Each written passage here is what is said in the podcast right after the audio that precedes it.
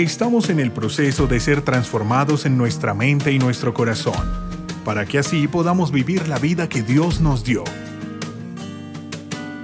El pastor César Fajardo te da la bienvenida a un tiempo de intimidad y comunión con Dios. Sin muros habitaremos. Yo quiero decirles simplemente que una de las bases fundamentales de la iglesia como tal son las familias. Eh, más allá de la iglesia, creo que una nación eh, es fuerte o es débil dependiendo de la clase de familias que se estén formando. Por eso el enemigo buscará por todos los medios establecer cosas dentro de nuestra sociedad como el divorcio, la agresión entre las parejas, la promoción al no matrimonio, a que los padres abandonen a sus hijos, porque el enemigo sabe que si en un país como el nuestro, por ejemplo, cada pareja que se une, se ama, se respeta, se ayudan mutuamente, trabajan juntos, educan a sus hijos, ¿cuál va a ser el resultado de esto?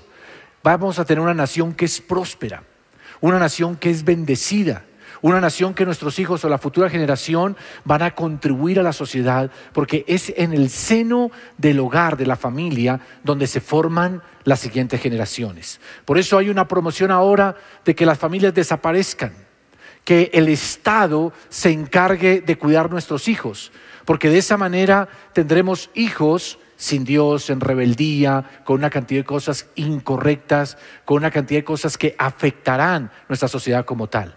De ahí que nosotros tenemos que responder a este reto cumpliendo el propósito del Señor que tiene para la familia. Dios bendice las naciones a través de bendecir las familias. Por eso la promesa para Abraham fue, en ti serán benditas qué? Todas las familias de la tierra. El objetivo del Señor para bendecir la raza humana era bendiciendo la familia.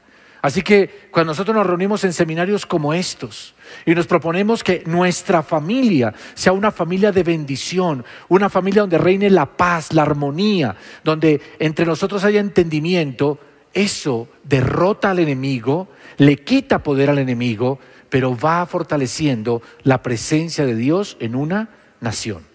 Por eso yo quiero que hoy justamente comencemos por la parte más importante de una relación de pareja.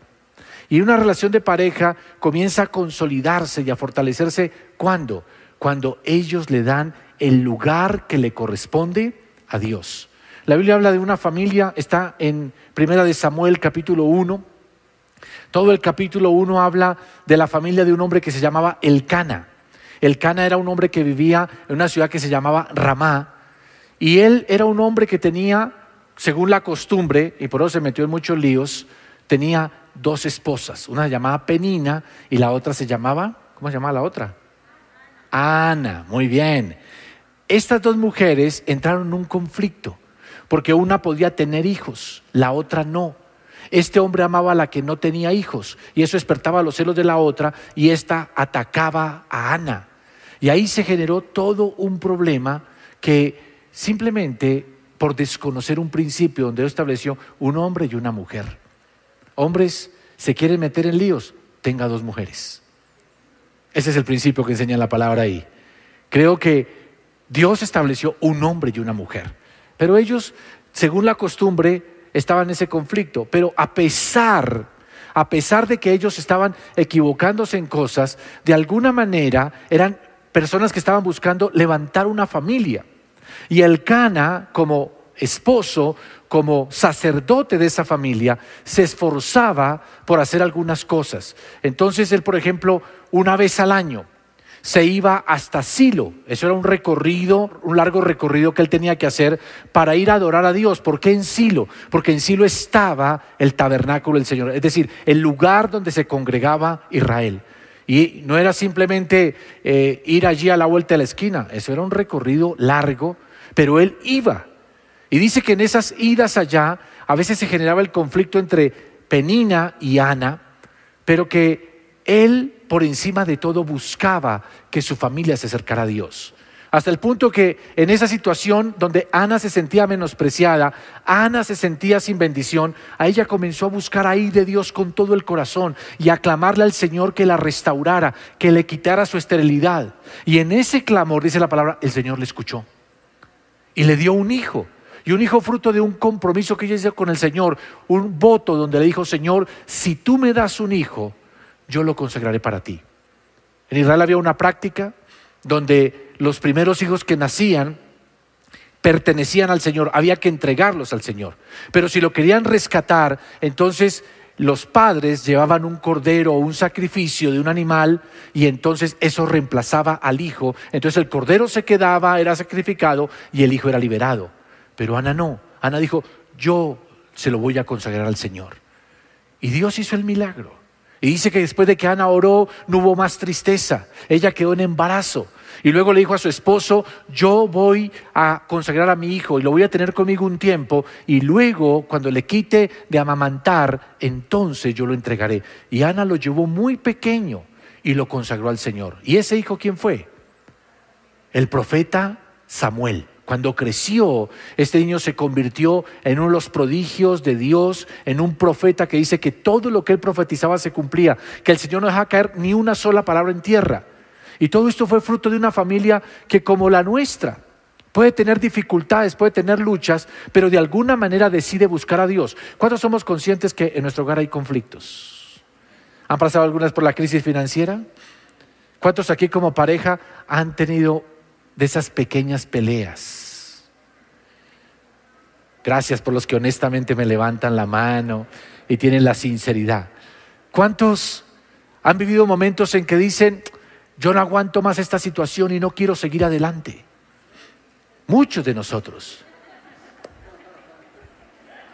Algunos dicen aquí amén con todo el corazón, ¿o yo? Pero me encanta, me encanta esa sinceridad porque esa es la realidad. Levantar una familia trae momentos de desánimo, momentos de frustración, momentos de lucha. Y entonces uno se pregunta, ¿cómo es posible que una pareja se mantenga unida a pesar de todos esos retos? ¿Cómo lograr que una familia permanezca junta a pesar de todas las dificultades? Y es aquí donde viene mi punto.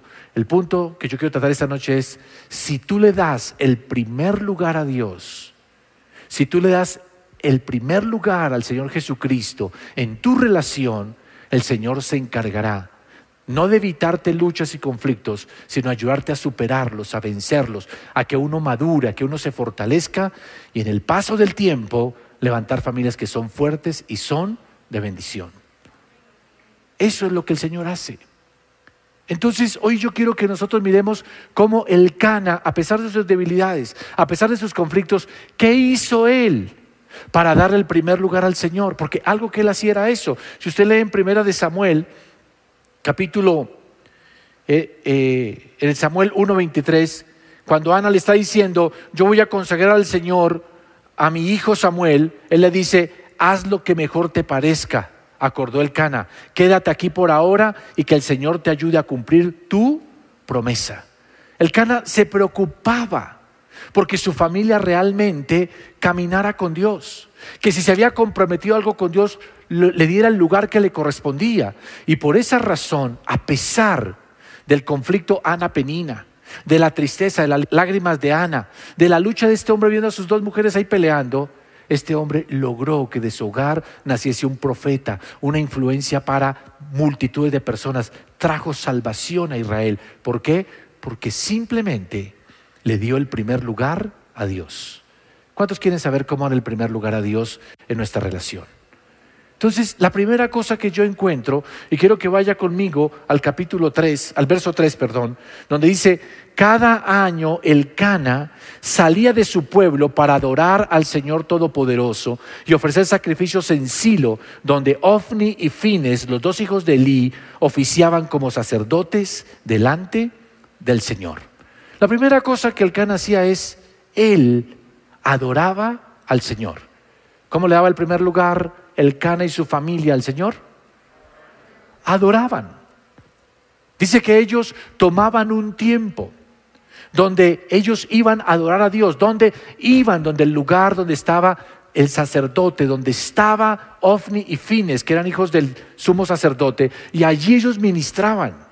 Y ellos llevaban allí su sacrificio, su adoración al Señor. Nosotros debemos entender una cosa muy importante. Una familia realmente comienza a ser fuerte y a levantarse cuando? Cuando comprende la importancia de Dios como tal. Dios merece toda la honra, Dios merece la gloria, Dios merece la exaltación. Ustedes están juntos hoy por la misericordia de Dios, porque Dios nos amó. Hoy somos hijos de Dios, porque Él nos redimió, nos rescató. Por lo tanto, Él es el Señor, el Salvador, el restaurador, el libertador. Y entre más rápido lo entendamos, más bendecidos vamos a ser. Si nosotros comprendemos esto, entonces vamos a entender que hay algo que nosotros debemos hacer, es adorar a Dios. Y la palabra adorar tiene que ver con humillarse, con bajar la cabeza, con tener una actitud donde Dios es más grande que yo. Es importante que nosotros aprendamos que la razón también de una familia es que esa familia se junte para adorar a Dios. Abraham, que fue el que recibió la promesa de que en él serían benditas todas las familias de la tierra, él era un adorador. Era fácil seguir el recorrido de Abraham porque él iba dejando altares en todo lugar donde iba pasando, la gente podía ir caminando y decía, aquí estuvo Abraham. ¿Cómo lo sabes? Ahí hay un altar. Más adelante, por aquí pasó Abraham. ¿Cómo sabes que pasó por aquí Abraham? Porque hay un altar. Él era una persona que adoraba a Dios. Y el Cana había recibido lo mismo y por eso él se preocupaba por mover a su familia a que tuviera momentos de humillarse, de ir delante del Señor. Eso de ir a asilo. Adorar al Señor significaba llevar un cordero, sacrificarlo por los pecados de la familia. La familia iba y confesaba el pecado. Cada uno reconocía si había fallado algo. Se restauraba la comunión con el Señor. Se adoraba al Señor con todo el corazón.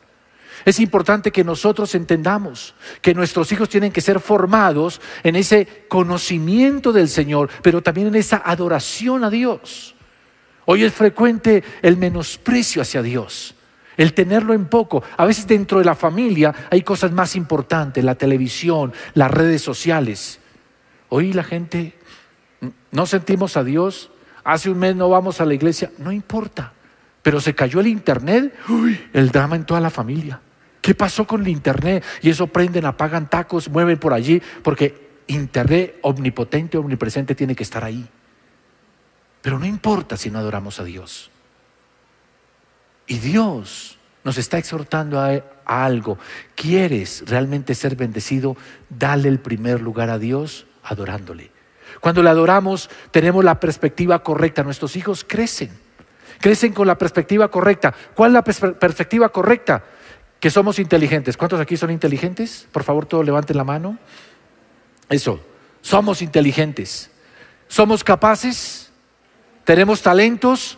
Tenemos un llamado tenemos al Espíritu de Dios, podemos hacer grandes cosas para Dios, diga amén con todo el corazón. Tenemos eso, pero tenemos que también reconocer quién nos da esas cosas. Hoy en día el hombre piensa que es autosuficiente. Nuestros jóvenes crecen con el concepto de que no necesito a Dios. Y muchos de ellos están creciendo con ese concepto porque nunca les enseñamos a adorar a Dios. Pero cuando nosotros le enseñamos a adorar a Dios, ellos crecen con la perspectiva de soy inteligente, soy capaz, puedo abrirme puertas, puedo conquistar, puedo emprender grandes cosas, pero por una razón fundamental. Tengo un Dios que ha sido bueno, me amó, me rescató, me redimió, me está ayudando. Él es el que me guía y a Él le debo todo lo que soy y todo lo que tengo. Cuando nuestros hijos piensan de esa manera, son jóvenes de influencia, de bendición y harán la diferencia en este mundo. ¿Me escucharon o no me escucharon? Por eso es supremamente importante mover a nuestra familia la adoración. Y eso era justamente lo que hacía el Cana. Podía tener conflictos. A veces su esposa estaban ahí agarradas. No importa, vamos a adorar al Señor. Porque él era consciente que cuando uno adora al Señor, la adoración te transforma, la adoración te cambia. Muchos hogares no cambian, esposos siguen en conflictos, en problemas, esposas amargadas, frustradas, porque no están adorando a Dios. Pero si cada uno comenzamos, mire, podemos tener dificultades, pero vamos a adorar al Señor, vamos a exaltarlo, vamos a darle el honor que Él merece. Le aseguro una cosa, Dios comenzará a colocar todas las cosas en su lugar. David era un adorador y un día él se puso a adorar con todo el corazón y danzó delante del Señor y lo vio su esposa Mical. Y dice que su esposa cuando lo vio adorar lo menospreció. Y cuando David regresó a su casa después de haber adorado al Señor, Mical le reclamó, divino como quedó el rey hoy, levantándose la falda ya delante de todas las criadas. ¡Qué vergüenza! Y David se volvió hasta esa mujer y le dijo, pues ese Dios del cual tú me dices que yo me he hecho vil y menospreciable, es el Dios que me puso en el lugar de tu papá Saúl. Y a ese Dios yo adoraré delante de esas criadas. Y no me importa lo que tú pienses. Mical fue luego una mujer que no pudo tener hijos. Porque era una mujer que no comprendía lo que significa el valor de la adoración de exaltar al Señor y de honrarlo en todo tiempo. Por eso nosotros debemos aprender como padres a contarle a nuestros hijos testimonios de lo que vivimos, de cómo Dios nos ayudó, de dónde Dios nos sacó. A veces nuestros hijos crecen ya con todo. Y ellos piensan que no, que eso estuvo siempre. Pero ¿cuánto aquí reconocemos que no todas las veces tuvimos lo que tenemos?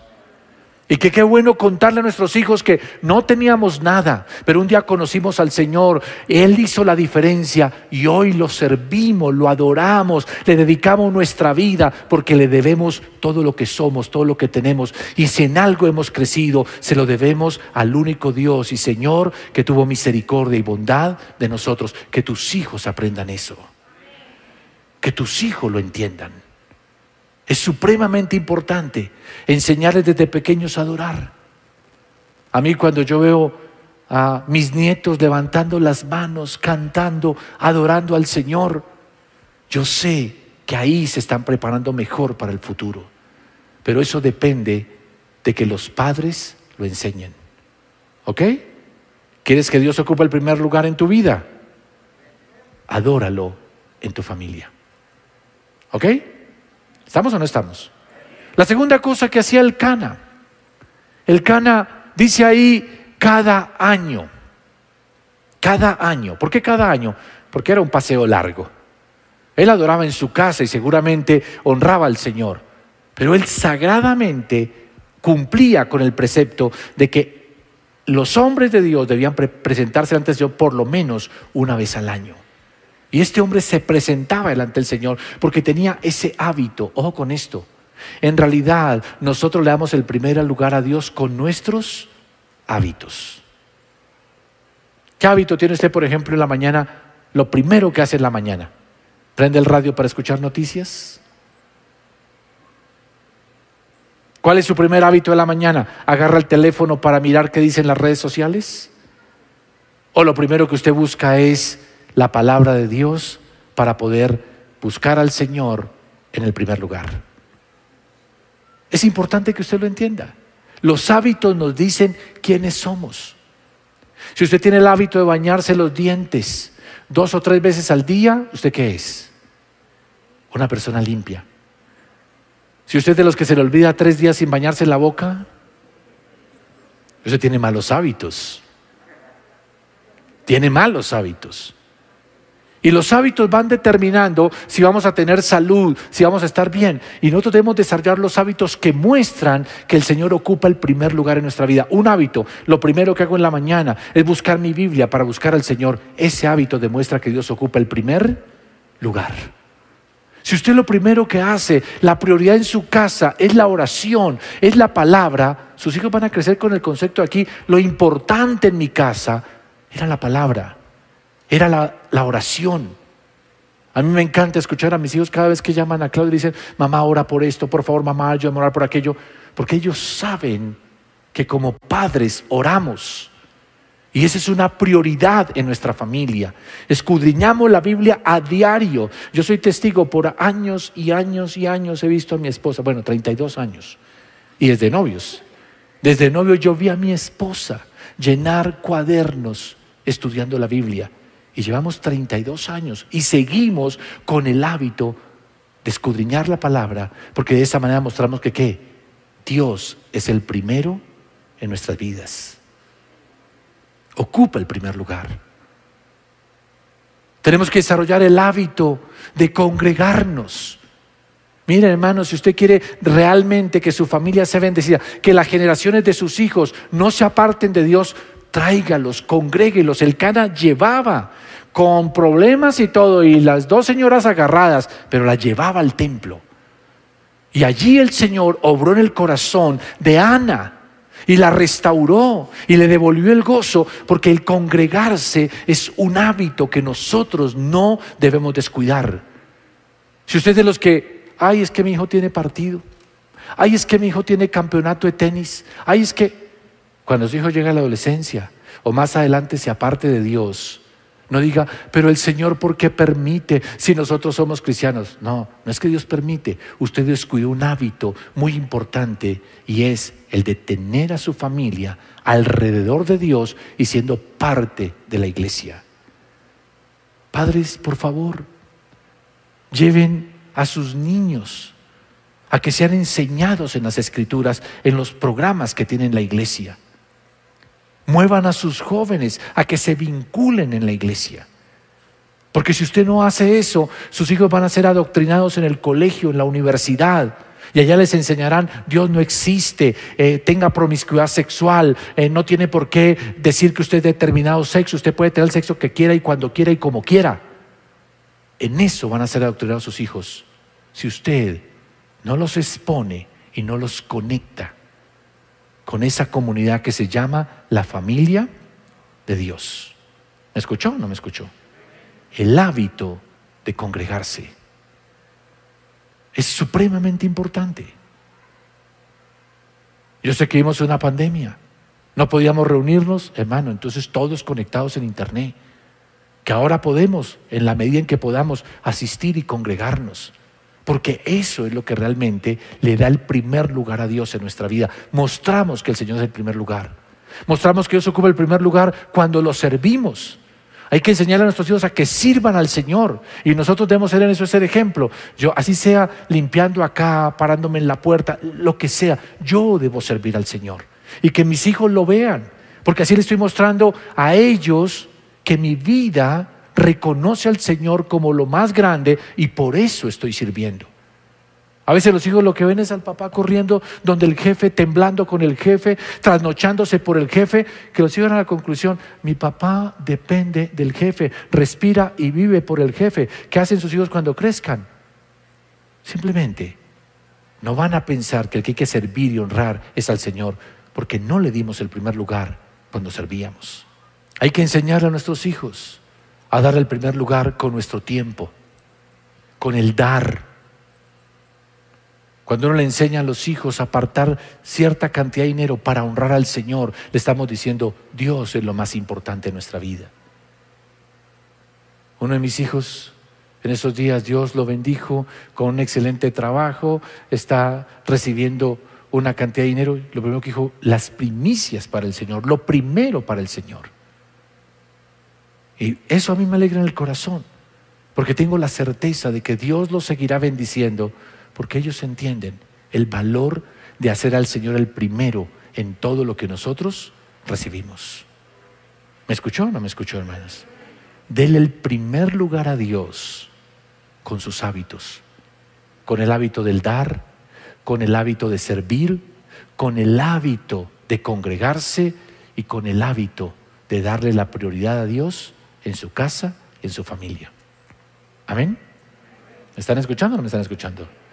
La tercera cosa que él hacía fue mover a su familia a confiar en Dios. Él la llevaba allí para que pudiesen acercarse al Señor. Y una cosa que hizo Ana en su momento de dificultad fue acercarse al Señor. Por eso dice la palabra que llegó el momento en que ellos estaban, ella estaba desesperada y mire lo que dice en el 1 Samuel 1 del 9 al 11. Dice, una vez estando en Silo, Ana se levantó después de la comida y a la vista del sacerdote Elí que estaba sentado en su silla junto a la puerta del santuario del Señor, con gran angustia comenzó a orar al Señor y a llorar desconsoladamente. Entonces hizo este voto, Señor Todopoderoso, si te dignas mirar la desdicha de esta tu sierva tuya, y si en vez de olvidarme te acuerdas de mí y me concedes un hijo varón, yo te lo entregaré para toda su vida y nunca se cortará el cabello. Y dice que en ese momento Elí la vio que estaba orando y pensó que estaba borracha y fue la regañó le dijo, ay, deje de tomar vino, no sé qué. Le dice, yo no estoy tomando vino, soy una mujer angustiada, vengo a pedirle al Señor. Y él le responde entonces, le dice, le dijo entonces Elí, ve en paz y el Dios de Israel te conceda lo que has pedido. Y gracia favorezca usted siempre a esta sierva tuya. Y con esto Ana se despidió, se fue a comer y de ese momento su semblante cambió. Ana fue y derramó el corazón delante del Señor. Y cuando recibió la palabra del profeta, del sacerdote Elí, que le dijo, Dios conceda la petición, ella la creyó y la recibió y dijo, gracias que el Señor ahora haga realidad esa palabra y descansó en esa promesa. Y luego dice que no estuvo más triste. ¿Qué significa eso? Que uno le da el primer lugar a Dios en la vida de uno cuando a pesar de la lucha, las dificultades que uno viva, uno decide confiar en el Señor, creer en Él. Sin fe es imposible, no dice que es difícil, que es complicado. No, es imposible agradar a Dios. Y nosotros debemos empezar a vivir una vida de fe. Y yo sé que me puedo extender mucho en ese tema y no tengo el tiempo, pero básicamente lo que quiero decirles hoy es que la fe se fortalece y la fe crece. Y hay una serie de cosas que debemos aprender a hacer a través de la palabra, a través del congregarnos, a través de la oración, que nosotros podemos crecer en la fe. Y si usted quiere darle el primer lugar a Dios, tiene que ir sacando las dudas de su corazón, la manera en que habla negativa, la queja, la crítica, para volverse una persona que dice, Dios es todopoderoso, para Él es todo posible, nada es difícil. Yo les confieso, hay mañanas que me levanto, mirando a mi alrededor la situación, los problemas, las dificultades, diciendo, Señor, no voy a poder con todo esto. Pero con los años yo he aprendido a que simplemente yo hago un alto y digo, ese pensamiento no es de Dios. Aquí vamos a comenzar de la manera correcta, declarando, Señor, tú eres poderoso, tú eres grande, tú eres el omnipotente, nada es difícil para ti, tú harás un milagro. Y en la medida en que comienzo a declararlo así, mi corazón se llena de confianza. Y ya tengo la tranquilidad que durante el día veré la respuesta de Dios. Enseñar a nuestros hijos a que confíen en el Señor. Yo vuelvo a las historias, yo a veces mis hijos me dicen, estoy pasando por esta lucha, tranquilo, yo ya pasé por ahí y Dios es fiel, te va a sacar en victoria. Hoy en día yo puedo decirle a muchas personas, puedes tener esto, puedes alcanzar aquello, porque yo lo he visto en mi propia vida. Y yo vengo a decirles a ustedes en esta noche, quiere dar el primer lugar a Dios, confía en Él, confía en Él. Confíe que sus hijos caminarán con el Señor, confíe que sus hijos encontrarán el camino correcto. Y declare sobre sus hijos que serán instrumentos en las manos de Dios. Y dedíquese a formar una familia que camine en la fe, porque caminando en la fe hará la gran diferencia hará la diferencia. Hoy hay montones de personas que han formado hijos para la cárcel, para las drogas, para ser personas que no son responsables, pero los hijos de Dios deben formar hijos para la fe. ¿Y cómo se forman los hijos para la fe? Enseñándoles a confiar en el Señor. Y uno ve que cuando uno confía en el Señor, Nunca el Señor lo decepciona. Dios se puede tomar su tiempo. A veces no entendemos su voluntad, a veces no entendemos sus propósitos, pero siempre debemos decir, Señor, creo que tú eres bueno. Son tres cosas las que usted necesita creer y enseñarle a su familia. Número uno, usted debe enseñarle a sus hijos a confiar en Dios porque Dios nos ama. Dios te ama, pero me caí, me raspé la rodilla. No importa, Dios te ama pero es que me robaron o en el colegio me golpearon. Sí, esas cosas pasan, pero eso no significa que Dios no te ame. Hay que enseñarles a confiar en que Dios nos ama. Confiar que Dios es bueno. Que nunca hará cosas para dañarnos. Ah, pero hay cosas que son difíciles. A veces las cosas difíciles tienen propósitos buenos de parte de Dios porque nos quieren enseñar, porque nos quieren formar en el carácter. Y nunca dude de la fidelidad de Dios. Dios es fiel. Y si Él te ha dicho que te va a levantar, confía, te va a levantar. Si Él te ha dicho que te perdonó, confía, te perdonó. Y el diablo tal vez te pueda decir, no, estás bajo condenación. Tú diles, mentiroso Satanás, el Señor ya me perdonó, me limpió, soy un hijo, una hija de Dios y aquí estoy para confiar en el Señor. La fe es la que derrota al enemigo. Entonces es muy importante darle el primer lugar a Dios en nuestra vida, mostrándolo a través de la fe. Y termino diciéndoles, hermano, por último, haga lo que hizo el Cana. El Cana, cuando vino Ana y le dijo, yo voy a entregar a mi hijo, pero me voy a quedar unos meses con él. Se considera que se llegó a quedar como dos años más o menos con el niño. El Cana dijo, ah, esta mujer la veo grave. Porque ya dice que no va a ir a asilo a adorar al Señor que porque se va a quedar con el niño.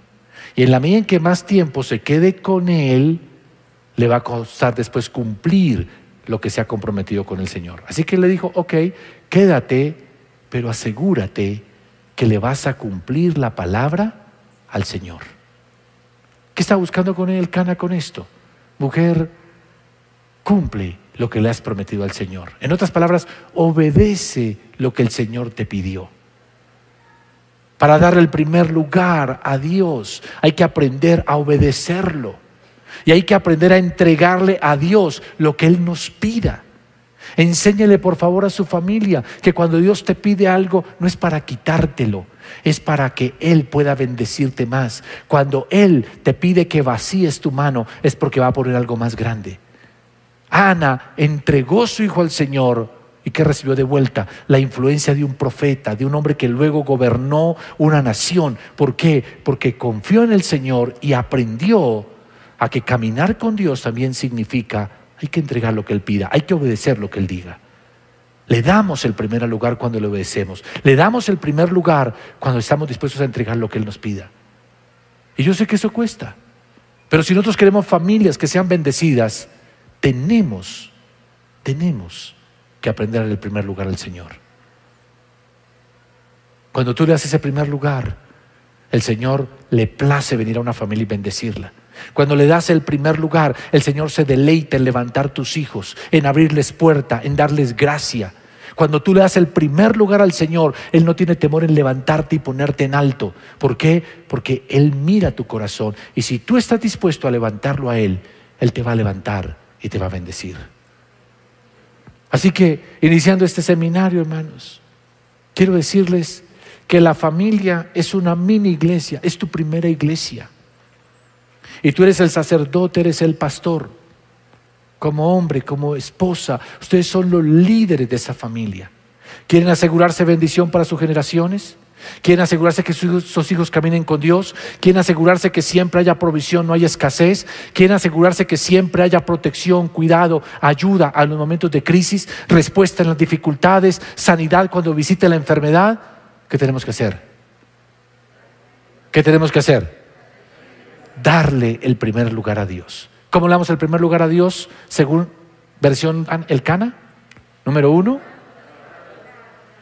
adora, adora al Señor, humíllate delante de Él y exáltalo. Número dos, ¿cuál es el número dos? Adquiere hábitos, hábitos que demuestren que realmente Dios ocupa el, el primer lugar de Dios. Si el hábito es me congrego, no encuentre excusas para no congregarte. El hábito del dar con generosidad, el hábito de servir, el hábito de que en mi casa siempre a Dios se le dé el primer lugar. Número tres. ¿Cuál es el número tres? Confianza. Tener esa confianza en el Señor cuando confiamos en el Señor, le damos el primer lugar. Cuando consentimos la, duda, cuando consentimos el temor o nos vamos olvidando del Señor, nosotros le quitamos del primer lugar y eso trae consecuencias. Y por último, ¿por último qué? Obedece. Abre tu mano y Señor, dile, aquí está mi vida. Y yo te digo, hermanos, si ustedes, cada uno de ustedes, Decide hoy, vamos a trabajar por dar el primer lugar a Dios en nuestra vida, primer lugar en nuestra familia. Dios se volverá a ustedes con toda bendición. Pero si no nos olvidamos de Dios, lo dejamos por allá en un rincón, que ocupe el segundo lugar, que otras cosas sean más importantes en nuestras vidas, acaparen nuestro tiempo, nuestra atención, yo le garantizo, usted va a abrir una brecha, va a abrir un hueco en la muralla de protección sobre su familia y por ahí el enemigo se le va a meter. Y cuando el enemigo viene, roba, mata y destruye. Por lo tanto, hay tremenda bendición en darle el primer lugar a Dios. Y vienen tremendas consecuencias también cuando lo sacamos de nuestra vida a que ocupe un lugar secundario. El Señor me conceda hoy familias que la prioridad de sus vidas sea el Señor Jesucristo. Eso hará la diferencia, no solamente para ustedes, hará la diferencia en esta nación, en el nombre del Señor Jesucristo. Amén. Incline su rostro. Vamos a orar. Padre, yo doy gracias por tu presencia aquí. Padre, te damos la alabanza, la adoración. Eres digno de ser honrado, de ser exaltado. Y estamos aquí porque, Señor, tú nos llamaste, tú nos convocaste para este tiempo. Y, Señor, sé que tu voluntad, porque tu palabra lo dice así, es bendecir las familias las familias de la tierra por medio del descendiente de Abraham, que fue el Señor Jesucristo. Señor, el anhelo de tu corazón es ver un hombre y una mujer bendecidos, un hombre y una mujer llenos de sabiduría, un hombre y una mujer llenos de la unción de tu espíritu, levantando una familia que te honre y que te exalte, porque eso destruye al enemigo, eso derrota al adversario, eso impide que nuestra nación caiga en la oscuridad y en las tinieblas. Familias, familias que te honran, familias bendecidas, porque te dan el primer lugar. Y Señor, por tu gracia, por tu infinita misericordia, te pido que nos ayudes. Tal vez como el Cana, tenemos familias en debilidad, en conflicto, hijos que no se someten a la autoridad, pasando tal vez por situaciones de luchas, de diferencias, aún de conflictos muy profundos. Pero hoy yo creo, Señor, que tú puedes hacer el milagro de restaurar las familias las familias que ahora están aquí, Señor, buscando, buscando ese milagro de restauración. Y comienza, Señor, a traer esa sanidad, comienza a traer esa restauración, a romper con las ataduras, con las obras de las tinieblas que les limitan, consiguiendo, Señor, que en sus corazones decidan darte el primer lugar, el primer lugar para ti que así de esa manera tú comienzas a hacer una obra sobrenatural en este tiempo. Sé que estás aquí, Espíritu Santo, y esta noche nos has dado esta palabra porque quieres traer esa bendición sobre las familias que están aquí representadas, cada familia que se ha conectado. Haz el milagro hoy de mudar nuestro corazón y que podamos hoy tomar una decisión de decir, Señor, te daré el primer lugar, el primer lugar en la mañana, el primer lugar en el día de la semana, el primer lugar con mis finanzas, el primer lugar en que mi familia venga a adorarte, venga a exaltarte, el primer lugar confiando en ti, dependiendo de ti, Señor, por encima de todas las demás cosas. Voy a confiar en ti porque voy a hacer lo que tú me estás instruyendo que haga.